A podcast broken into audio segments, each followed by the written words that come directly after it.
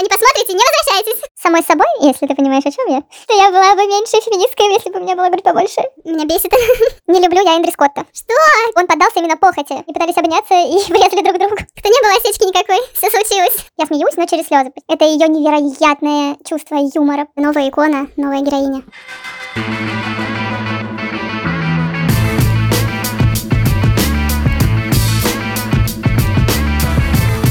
Всем привет! Это подкаст «Сериальные маньячки», и мы его ведущие, психолог по образованию и музыкант по призванию Марион и ваша ханым госпожа Диана.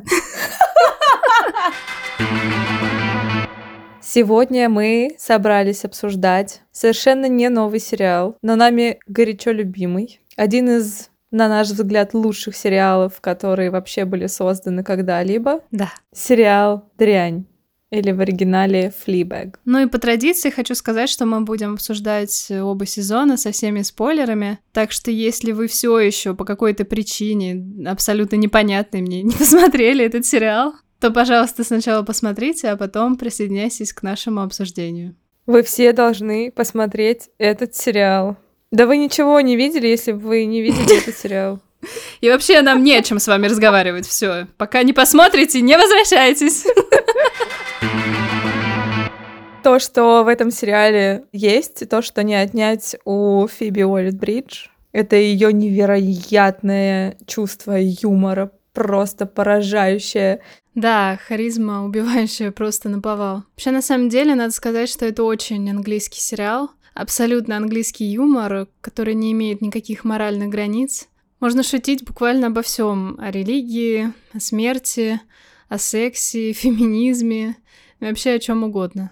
Ты знаешь, я поняла, что мне нужны имена героев, когда я буду обсуждать сегодня. Ну, то есть я знаю, что ее сестру зовут Клэр, а дальше... И мы не знаем, они реально... Да. Отец, отец, мама, мама. Ну, справедливости ради еще есть Мартин, муж Клэр, да. и их сын Джейк. Но это совсем необычный ход. Мы такого почти никогда не видим для персонажей, которые играют главную роль, тем более, да. То есть мы не знаем имени главной героини.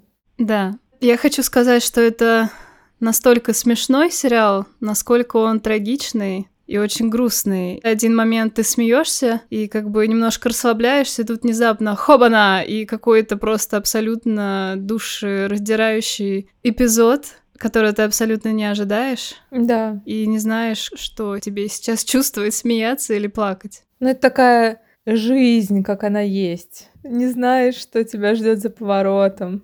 И, может быть, звучит банально, но это как будто бы пир во время чумы, что ли. Да, ты знаешь как бы подоплеку, что вообще-то у главной героини у нее в душе очень сильно что-то болит. Но при этом она блистает чувством юмора, и такая серьезная ирония на жизнь показана нам, что ты не можешь не смеяться над этим. Вроде все плохо, но при этом ты не можешь не смеяться, потому что жизнь очень странная, ироничная. Да, и в то же время мы почти в первой же серии узнаем, что у нее умерла очень близкая подруга, которая была ближе ей, чем даже ее сестра и отец. И мы, конечно, в этом не можем не сопереживать ей, и в каком-то смысле понимаем, что вот эта вся ее ирония — это, скорее всего, защитный механизм, чтобы совсем не чокнуться от переполняющих ее негативных эмоций, горя и боли утраты. Но в последней серии мы внезапно узнаем, что она, по сути, даже была причастна к гибели своей подруги и испытывает по этому поводу очень сильную вину. И в этот момент ты уже начинаешь испытывать двойственные чувства, потому что ты уже не только ей сопереживаешь, но и действительно точно так же ощущаешь вместе с ней эту виновность, потому что она поступила очень некрасиво со своей подругой. И вот даже несмотря на эту концовку, которая нас, естественно, шокирует, все равно невозможно не влюбиться в нее, и даже после этого невозможно не продолжать ее любить. Ну, потому что она кажется очень честной с нами несмотря на то, что она нас обманывала, она просто не могла по-другому. Да, это все смешно, это иронично, это супер круто. Я советую всем смотреть. Это сделано гениально. Но я смеюсь, но через слезы почти все время. То Да. есть э, я рыдаю постоянно в первом сезоне, и в конце второго сезона я рыдаю, и меня просто переполняют разные чувства, и я не могу ей не сопереживать, я не могу ее не жалеть, я не могу не понимать, что творится у нее в душе. В первом сезоне нам показывают ее на той стадии, когда она, скажем, вообще не приняла все, что с ней произошло, да, и упивается этой виной. И во втором сезоне нам показывают такой процесс ее выздоровления, что ли, освобождения от этого. Мгм. Хотя он тоже заканчивается довольно грустно, потому что мы не видим там хэппи-энда, с одной стороны, такого, какого бы хотел каждый зритель там Мгм. увидеть. Но эмоциональный окрас у первого сезона и у второго совершенно разные. Я раньше любила первый сезон намного больше, чем второй, потому что мне первый казался более насыщенным и вызывающим у меня столько эмоций, сколько мало какой фильм может вызвать. Но от начала до конца это цельное произведение.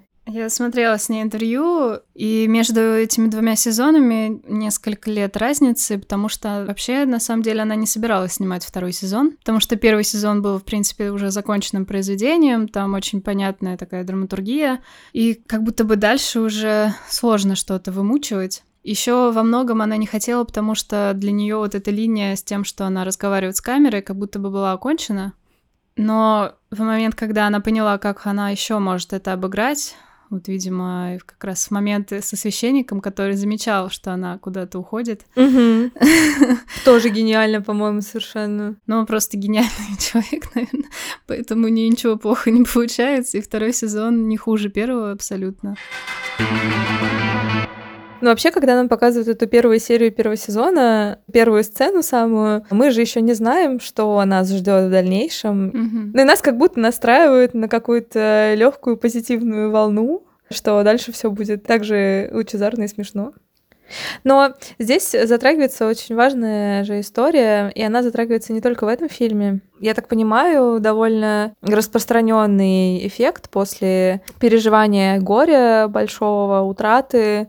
Это когда повышается либидо, да, или происходит нежелание как бы с этим горем и с этой болью встречаться, и многие это переносят в интимную сферу, и она просто не может остановиться и подумать. Она все время занята тем, чтобы а, доставлять себе удовольствие какими-либо способами. Ты знаешь, что даже больше не про удовольствие, а про скорее избежать одиночества, и поэтому она постоянно ищет какую-то компанию. Не один мужчина, так другой, ну просто чтобы не оставаться одной и не слышать а, вот эту зияющую дыру и пустоту внутри себя. Но она также ведь оставалась и самой собой, если ты понимаешь, о чем я. Да, я согласна про одиночество, но там как будто бы есть вот этот аспект тоже про удовольствие. Что-то приятное как бы делать вместо того, чтобы испытывать неприятное. Но для меня это вопрос, э, насколько она вообще получает удовольствие от этого. Я не хотела прям сразу переходить на второй сезон, но вот я просто заметила такой момент, то что во всех интимных сценах она постоянно разговаривает с нами, со зрителями, отмачивает какие-то шуточки, комментирует все, что происходит, и она как будто бы не включается в сам процесс. Я не зациклена на сексе. Просто все время о нем думаю. Все это действо, вся его неуклюжесть. Когда осознаешь, что кто-то хочет твое тело, а сами ощущения не особо. Но мне просто вот так показалось, что в эти моменты она особо удовольствия не испытывает. А вот в сцене с Hot Priest она закрывает камеру Да. и не пускает нас, потому что она действительно, как мне кажется, хочет быть в этом моменте, быть вместе с ним, а не с нами. Мне вообще так нравится эта сцена. Она настолько напитана прям такой глубокой любовью, и там действительно есть это желание быть в моменте, а еще она мне нравится тем, что когда она сбивает камеру, это вот к тому, что я уже говорила, она от нас как бы скрывает этот интимный момент, то есть это ее, Да, нам там не надо быть. да, это прям такой очень мощный ход. Не люблю я Эндри Скотта. Не любишь? Что? Я никогда его не любила. Что? Как можно не любить Эндрю Скотта? Вот так. Но не нравится он мне. Он мне не нравился ни в одной роли. Мне не нравился он ни в Шерлоке в роли Мариарти. Почему? Ну, потому что это как будто бы, прости меня, я знаю, как ты любишь Джонни Деппа. Я хотела как раз спросить. Это... Почти что Джонни Депп тоже не нравится. Но у меня они тоже в одной категории стоят. Нет, они у меня в разных категориях, но вот эта игра, которую нам предлагает Эндрю в Шерлоке, она очень позерная. Да, она хорошо ложится в персонажа, но я за ним не вижу актера, я не вижу личность. Я не до конца складываю для себя персонажа на самом деле. Да, но мне повезло побывать на современной интерпретации Гамлета, где играл Эндрю Скотт в Лондоне. И там я уже подумала, что, может быть, я зря думаю, что он плохой актер. И я благодарна сериалу «Дрянь» за то, что они все таки для меня как-то открыли Эндрю с новой стороны. Ты все-таки распробовала его. Я все-таки его распробовала. Я не могу сказать, что это мой любимый актер, но здесь я увидела актера. То есть человека, который играет и чувствует роль, наверное и может донести какие-то чувства и переживания, потому что меня трогала его игра. Ну тут у нас первое с тобой несогласие, моя госпожа. Потому что мне определенно нравится Эндрю Скотт во всех ролях, особенно Мариарти, потому что он, да, точно так же, как и Джонни Депп, э, на каком-то безумии просто то ли пьяный, то ли сумасшедший, непонятно. И мне кажется, все его роли примерно такие же, так же, как и Ход Прист. Еще меня так пугает, когда Эндрю Скотт дважды смотрит в камеру. То есть он поворачивается и смотрит на меня прям буквально. Такая, что? Это так непривычно. Типа обличил, обличил. Я готова говорить бесконечно про историю с камерой, и ты уже про это упомянула. Единственный, кто замечает, что она куда-то переключается. Да. Он не замечает, как бы, что она разговаривает с камерой, да, но он понимает, что она куда-то проваливается и не понимает, что происходит. Угу. Да чего он пристал? Что это было? Что? Ты опять это делаешь, будто пропадаешь. Что? Что ты от меня скрываешь? Ничего. Что у тебя там происходит? Ничего. Ну скажи. Нет. Можешь мне Да сказать? ничего же. Что ты делаешь? Хватит корчить цветошу. Ничего я не корчу, просто хочу тебя узнать. А я не хочу. А если мы говорим, что он священник, и он как бы служитель церкви и Бога, то это как будто приобретает новые краски. Ты имеешь в виду, что он читает ее мысли? Он больше, чем человек, и больше, чем парень, который ей нравится. Он священнослужитель. Я вот говорила про исцеление во второй части, и как бы он вот этот символ этого исцеления, символ высшей какой-то... Ну, не хочется говорить силы, но как будто возможно, свободы от вот этого горя. Да, он приступает как бы закон, да, но он ей дарит любовь. То есть вот здесь вот это все равно история сохраняется, да, он Угу. не какой-то там просто грязный, похотливый мужик. Он действительно как бы идет на это преступление для него из любви. Ну и я к тому говорила, что, во-первых, из-за того, что он в нее влюбляется, он видит больше. Из-за того, что он священник и служитель Бога, он тоже видит больше. Ну, кстати, ты сказала, что не слышишь, что она говорит, но она один раз даже... Промахнулась. Да, промахнулась. И все таки сказала это вслух, как ей нравится его красивая шея. Ага. Не только он замечает, что она куда-то уходит, еще и она совершает осечку и уже путается, не понимает, думает она это или говорит вслух. Реально. Вообще, мне кажется, было бы еще более драматично, если бы вот эти их отношения остановились на сцене исповеди.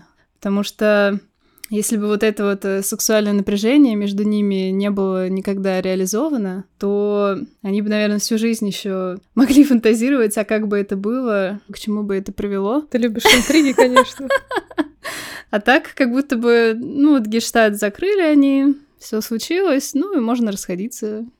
Я вот с тобой категорически согласна.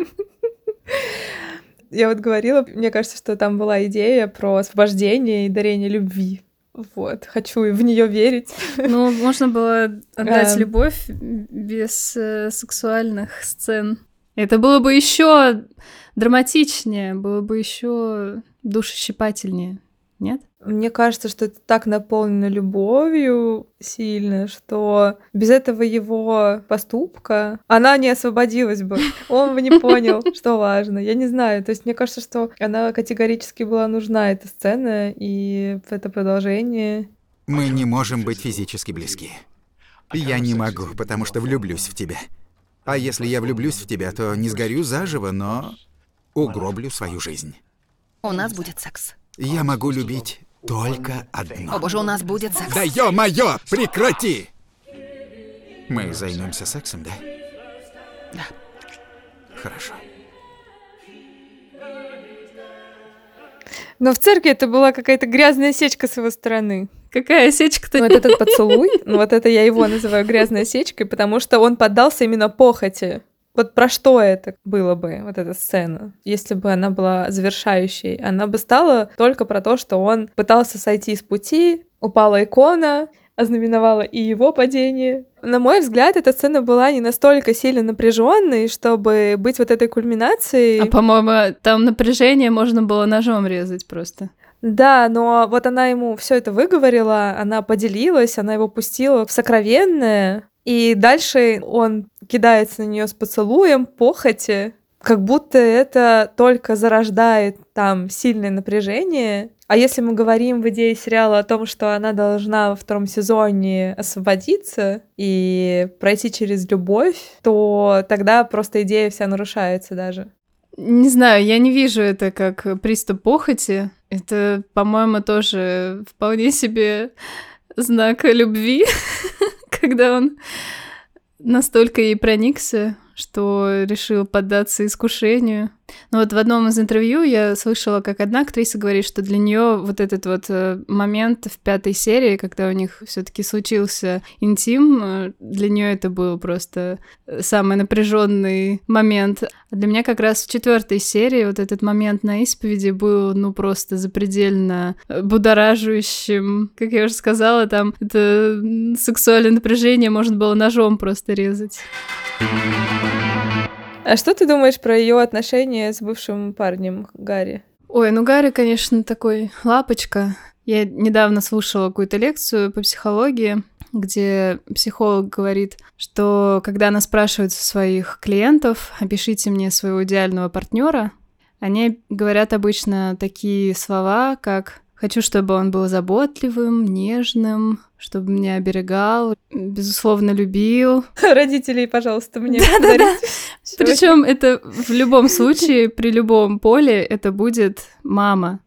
То есть это фигура матери на самом деле. И с этой точки зрения не очень справедливо желать этих вещей от своего партнера. И вот как раз Гарри, мне кажется, это вот такой персонаж, который ей давал вот эту всю материнскую заботу и любовь. Uh-huh. Но uh-huh.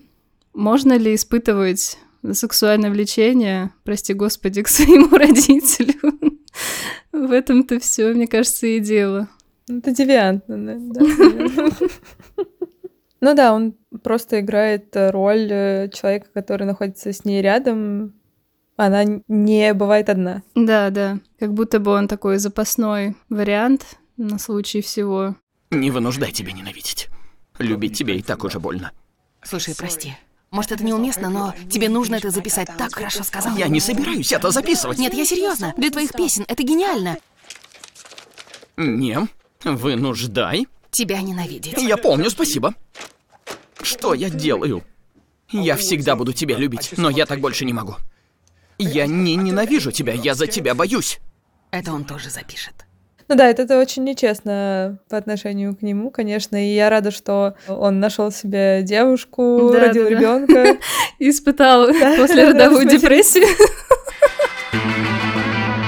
Вот если про родителей говорить, то ну, надо упомянуть, что она все еще переживает потерю мамы, и ее сестра тоже, помимо потери лучшей подруги, там одно на другое наложилось. Помимо этого, папу охомутала мамина подруга, который давно положил на него глаз. Отец очень молчаливый и вообще не понимает, как разговаривать со своими дочерьми. Он все время мямлит, он не может договаривать фразы, хотя он очень о них заботится, очень за них переживает. Да-да-да, я тоже хотела про это сказать. Это видно по всем его действиям. Он, он просто действует как может, наверное, да? Постоянно какие-то подарочки им дарит. Мгм. Семинары по феминизму, вот это ретрит, сеанс у психолога. Чекап груди Да-да-да-да-да. у онколога, да. Своими действиями всеми, да, он показывает, что он их очень любит, проявляет заботу, но как словами ему это все очень сложно дается. Тебе еще когда его описывает, говорит, посмотрите, это мой отец, он ненавидит, когда мы с ним Да-да-да. остаемся наедине в одной комнате. Посмотрите, как он Да-да-да. будет действовать, типа. Еще не кажется тебе, что все эти люди, которых нам показывают, они, конечно, все взрослые. Ну, у меня есть мнение, что взрослых людей вообще нет. И вот они как раз эту идею мою воплощают очень сильно. Да, у них у всех есть семьи, они очень много пережили, у них есть опыт и так далее и тому подобное. При этом они все ведут себя настолько, как взрослые дети. Да, я с тобой согласна. Еще я бы хотела обсудить как раз их мачеху, которую сыграла Оливия Колман. Просто я настолько восхищаюсь ее талантом, насколько меня бесит она в этой роли на экране. Это вся ее пассивная агрессия, когда она с улыбкой что-то говорит, на самом деле абсолютно оскорбляя и обесценивая постоянно вот каждая ее фраза. Будем справедливы. Она не злая мачеха, а просто тварь. Счастливо. Пока. Побереги себя. А то выглядишь просто жутко милая. Да, я просто бесилась, когда была сцена с ее секс-эбишн, секс-выставкой, когда туда пришла главная героиня, и она сразу ей всучила поднос, наклеила на нее стикер, что она там обслуживающий персонал, и она ничего даже сказать ей не могла поперек. Я просто кипела. Я была вся красная и гневная. И мне хотелось защитить ее. А как она коллекционирует друзей, когда на свадьбе представляет им своих друзей, что, о, смотрите, а вот это он глухонемой, вообще ничего не понимает, не слышит. А вот это у меня подруга лесбиянка. А это иранский беженец. Познакомьтесь. А, а имя своего мужа даже не может вспомнить. Да, мы так и не узнали, как зовут их отца, потому что она не смогла вспомнить. Вот, кстати, интересно тоже их пара. Она же, по сути, такая талантливая художница, которая выставляет свои работы в разных странах и выбрала как будто бы себе какого-то такого тюфика, который два слова связать не может. Или же она это специально так выбрала, чтобы легко было помыкать, и чтобы он выполнял все, что она не попросит. Я тоже об этом думала. Я не понимаю, зачем она его выбрала, потому что она как будто довольно двояко действует. С одной стороны, хочет э, помыкать всеми и помыкает. С другой стороны, ей все таки как будто нужен муж, как представительный какой-то. Ну вот непонятно, да, для меня. Она еще так э, показательно заигрывала с этим, с красавчиком, которого привела Флибек на их обед, что, мне кажется, она бы могла вообще и его тоже захомутать, и любого другого понравишься ей мужичка. И с этой точки зрения мне, ну, действительно странно наблюдать, что она э, в итоге выходит замуж за их папу. Может быть, она на два поля работает, не знаю. Может, ей нужен муж с одной стороны, который дает ей какую-то уверенность в завтрашнем дне, не знаю. Она же давно за ним ухаживала. Ты думаешь, это как трофей для нее очередной, как и все ее друзья вот эти необычные? Да, вот, вот как будто бы только такая интерпретация их отношений Мгм. кажется логичной. Еще во второй части там много сцен с отцом у, у Фиби отдельно. Да, мы за неимением имени главной героини используем ее настоящее имя. И в каждой сцене они немного продвигаются в их общении. И вот когда они уже на свадьбе, и он там застрял на чердаке, такой диалог очень открытый, честный, Прости, я люблю тебя, но не уверен, что ты мне нравишься. Все время. Ты такая, какая есть, не из-за меня. Я знаю. Ты такая из-за нее. И именно за это тебе и стоит держаться. Мы гордимся тобой, пап. У тебя две дочери, которые любят тебя. Пусть они тебе и не нравятся. Клэр мне нравится. Ну, кстати, он постоянно еще говорит ей о том, что она очень похожа характером на свою мать. Да. Да, может быть, поэтому ему еще неловко с ней разговаривать, что как будто бы он постоянно видит в ней свою жену. Блин, обожаю сериал. А еще мне очень нравится, конечно, ее сестра. Это Да. вот, э, второй по значимости, наверное, персонаж в этом сериале. Моя сестра. Нервная, красивая, кажется, анорексичка, но шмотки на ней сидят шикарно, так что выглядишь уставшей. Спасибо, недавно я как раз стала высыпаться.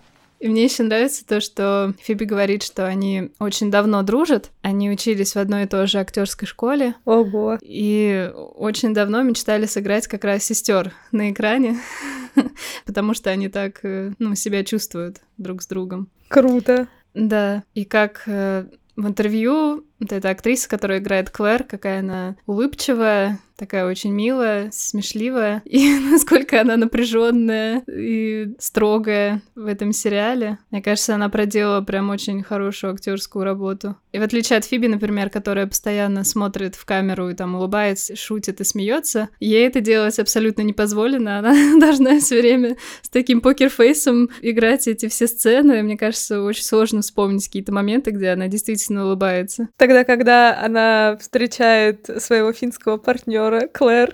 Да. А еще сцена, когда Фиби рассказывает ей, что она влюбилась в священника. Она тоже над ней начинает ржать. Мне нравится их сестринство. Они реально как э, в детстве. Вот, как будто их отношение к друг другу не изменилось с годами. Да. То есть оно как сформировалось в детстве, они так себя друг с другом Ну, и мне ведут. кажется, большинство братьев и сестер так и продолжают делать. Даже там, вспоминая друзей, когда они там говорят, ну, мы с Моникой уже взрослые люди и больше не деремся. И там Моника говорит, ну да, потому что боишься, что я тебе опять надеру задницу. Они начинают там бороться. А когда они на танцевальный конкурс ходили.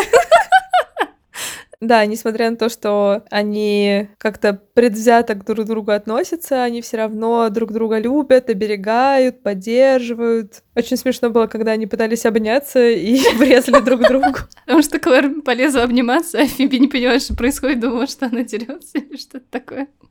И вмазала ей в нос. И вот опять же, такая умница с синдромом отличницы, у которой супер бизнес-карьера. И почему она выбирает такого неудачника, какого-то алкоголика, абсолютно противного, что внутри, что снаружи человека? Да, я хотела еще про ее мужа, кстати, сказать, что действительно, по-моему, очень хороший образ алкоголика нам нарисовали. Нетипичный для кино, когда тебе стараются ну, наделить персонажа какими-то очевидными чертами, типа плохой одежды, определенно находящего, определенно выглядящего. Не, ну, по-моему, он очень даже хорошо вписывается в свой образ алкоголика, еще и такого не совсем приятного человека, довольно токсичного. А про токсичность, да, ты совершенно права. Просто отвратительно смотреть на то, как он общается со своим сыном, у которого есть особенности в развитии. Он просто им помыкает, на него орет. Даже грустно осознавать, что если Клэр уйдет от него, то вообще с кем останется, да, с каким любящим родителем останется этот ее пасынок. Ну, мы видим, что он сам не против того, чтобы она ушла от его отца. Еще об этом сообщает Фиби, когда шепчет ей на ухо. Скажи ей, чтобы ушла от него. Что? Скажи ей, чтобы ушла от него. Однажды он убьет кого-нибудь. Да, не ожидаешь фразы. Там, кстати, это классная сцена. Я думаю, что ты тоже как бы ее поставил на, на особый счет, когда они пришли в место, где надо было говорить только. Это просто одна из моих любимых. Иногда мне кажется, что я была бы меньше феминисткой, если бы у меня была грудь побольше. Как он начинает ржать тоже с этого. Да. Но там смешно, как это все тоже происходит. Она сидит и думает о нем, как бы, что же он думает. Ну, что же он думает? Ну, что же он думает? И тут в какой-то момент она просто ее что-то поднимает. Она как бы даже еще как будто не знает до конца, что она хочет сказать. Да. Так она им, нам и говорит, что «О, о, боже мой, что я скажу? О боже, нет, я встаю, нет, что я скажу? Там вообще это очень забавная история с феминизмом, когда они на лекцию тоже приходят и спрашивают, Отдали бы вы пять лет своей жизни за то, что вы имеете идеальное тело. И они с сестрой поднимают руки среди безмолвного Больше никто зала. не поднимает. Да. Там еще есть разговор Флибэг с женщиной, которая выиграла лучшая женщина в бизнесе. И они там тоже разговаривают про место женщины как бы в этом мире. Да. Женщины рождаются со встроенной болью. Такова наша физическая доля. Менструации, боль в сиськах, роды, вот это все. Наша боль циклично возвращается долгие годы, а потом, когда ты уже решила, что готова смириться с этим, что тогда? Приходит менопауза. Чёртова менопауза приходит, и это самая, блин, охренительная вещь на свете. И да, все твое нутро разрушается, и тебя бросает в жар, и всем плевать на это, но потом... Свобода. Ну, кстати, там еще и про феминизм тоже сказано, что ее на самом деле даже немного оскорбляет эта награда, потому что ее выделяют как будто бы какой-то отдельный подраздел людей, вот, женщина в бизнесе. Почему Да. она не лучший человек э, в бизнесе? Соревноваться с теми же мужчинами. Как будто бы это, наоборот, увеличивает пропасть между женщинами и мужчинами Мгм. в бизнесе. Довольно спорный вопрос, да? Да. Потому что, с одной стороны, да, с другой стороны, если действительно мужчин в бизнесе больше, просто исторически так сложилось, и мы еще не наработали такое количество женщин на тех же должностях, не знаю, с теми же позициями и раскладами, то, возможно, действительно, это так квоты э, и соревнования внутри гендера, они имеют больше смысл, чем межгендерные.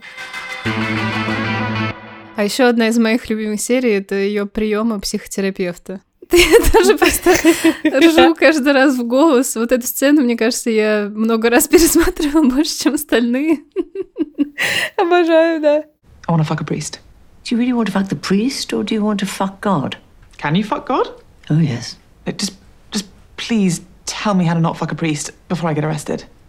Но она, конечно, имеет в виду то, что как будто бы она этим сможет что-то доказать Богу и там почувствовать Да. свою какую-то Мгм. силу над ним, над своей жизнью. Какое-то превосходство, да. Мгм. В принципе, это немножко логично понятно, но это как это все диалог построен, это Да, просто очень смешно. Ты уже знаешь, что ты будешь делать. Да-да-да. Мысли. Нет, я не знаю, скажите, что мне делать. Все знают, что буду делать. И следующая сцена, когда она уже на ярмарке помогает. И смотрит в камеру и говорит нам, да, заткнись.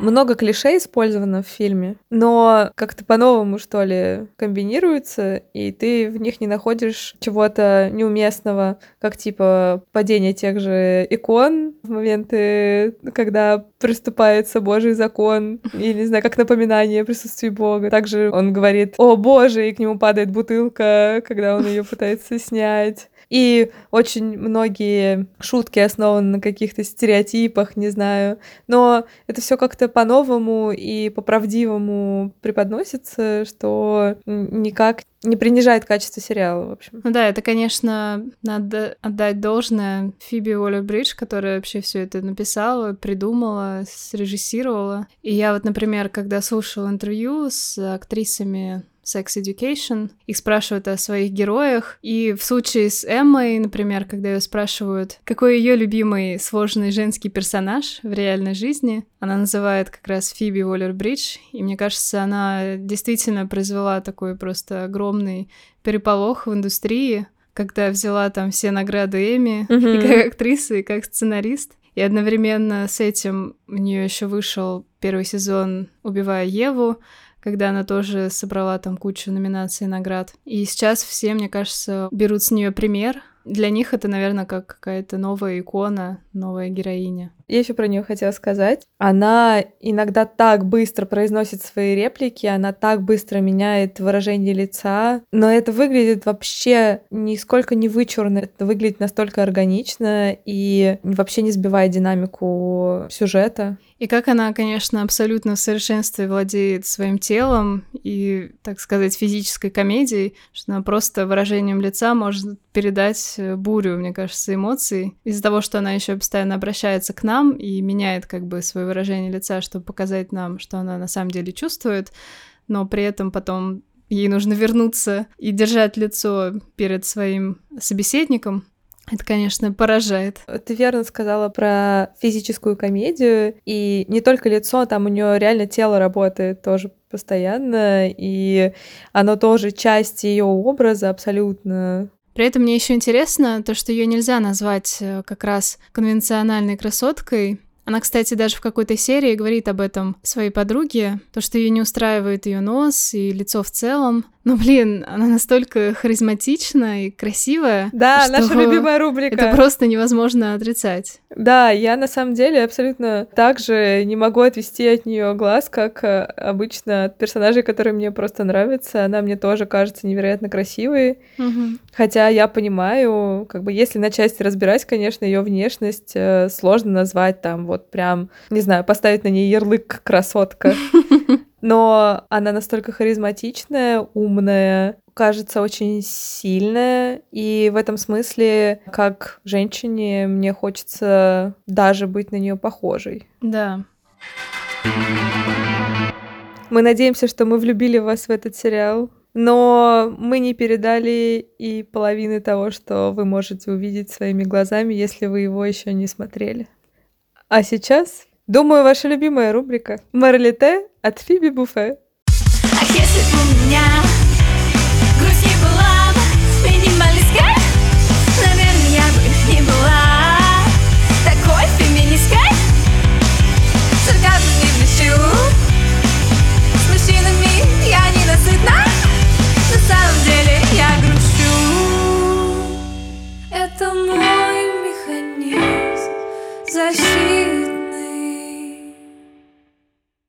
С вами были Ди и Марион. Подписывайтесь на нас на всех площадках Apple Podcast, Яндекс Музыка, YouTube. Ну а в следующей серии мы обсудим с вами новый сериал «Сцены супружеской жизни» или как это звучит в оригинале «Scenes from a Marriage». До скорого, наши дорогие сериальные маньяки и маньячки.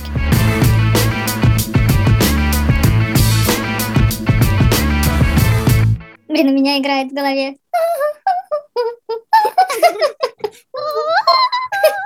Мы не можем не сопереживать ей в ее утрате. И... Ты слышишь это? Да. Да блин, Фиби, перестань. Такие, может, они сговорились? Это какой-то кошачий саботаж. Ай, блин! Блин, она покакала. В последней серии мы узнаем, что она... А? Перепиши, потому что ты пропердела. Не упоминаем Джонни Деппа в это запрещено. Запрещенный контент.